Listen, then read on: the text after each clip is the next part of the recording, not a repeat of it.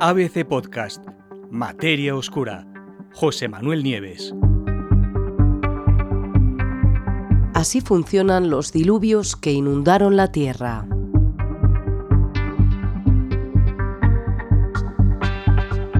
La historia climática de nuestro planeta es larga y complicada. Ha habido periodos de extremo calor, periodos de extremo frío y esos, esas épocas, esas eras se suceden al ritmo geológico, es decir, eh, tienen lugares a lo largo de cientos de miles y de millones de años. Por ejemplo, eh, hubo un momento, eh, hace unos mil millones de años, en que toda la Tierra era una bola blanca, los polos se tocaban en el Ecuador. Vista desde fuera parecería una inmensa bola de nieve nuestro planeta. Pero también, en el pasado distante, hubo momentos en los que los polos dejaron de existir por completo y la temperatura media llegó a estar incluso a decenas de grados por encima de la actual. Eso es lo que nos interesa y de eso vamos a hablar hoy. En esas condiciones, que por supuesto se van a volver a repetir, eh, ¿Cuándo? Pues eh, dentro de mucho tiempo, no os preocupéis, ¿no? dentro de cientos de millones de años seguramente, y se repetirán en la medida en que el Sol, que cada vez se va calentando más, pues brille cada vez con más intensidad.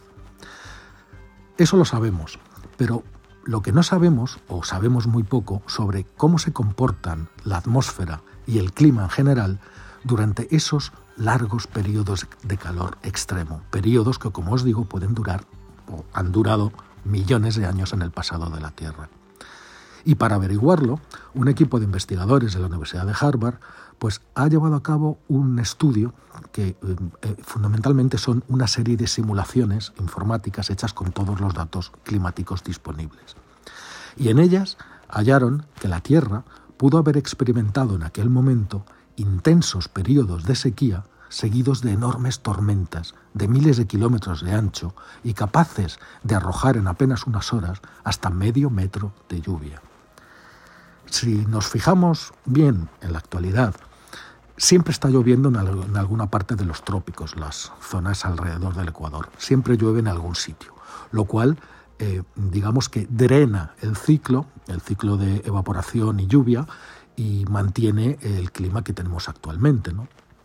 Pero eh, los científicos descubrieron que si, si, el clima se calentara extraordinariamente, como sucedía en aquellas épocas lejanas, pues podría haber varios días sin lluvia en prácticamente ninguna parte de los trópicos, en un gran porcentaje, o sea, días absolutamente secos, y que entonces, de repente, estallaría una tormenta masiva en casi todas partes a la vez, arrojando una gigantesca cantidad de agua.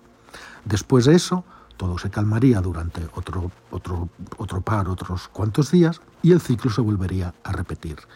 Es muy curioso que haya salido este tipo de actividad atmosférica porque era algo que no se conocía, realmente sorprendente, como dicen los científicos, un estado atmosférico totalmente nuevo e inesperado.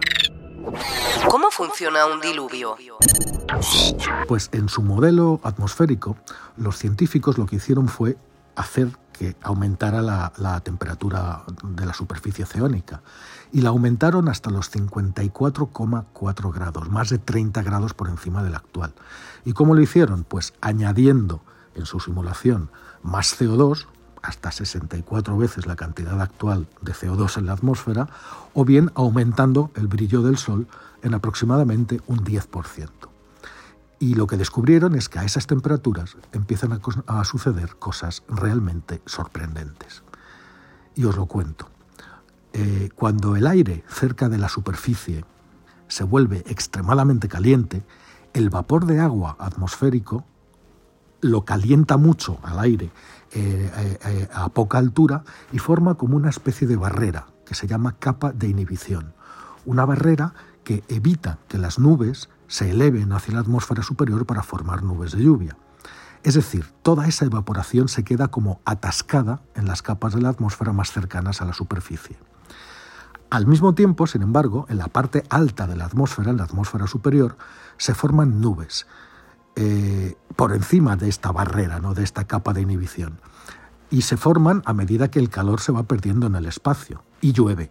Pero la lluvia producida en esas nubes altas se evapora antes de llegar a tierra y, lo que, y entonces al evaporarse devuelve el agua otra vez al sistema.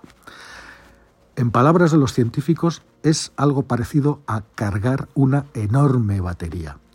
Tenemos una gran cantidad de enfriamiento en la atmósfera superior, por este proceso que os he dicho, y una gran cantidad de, evaporación y de calentamiento cerca de la superficie.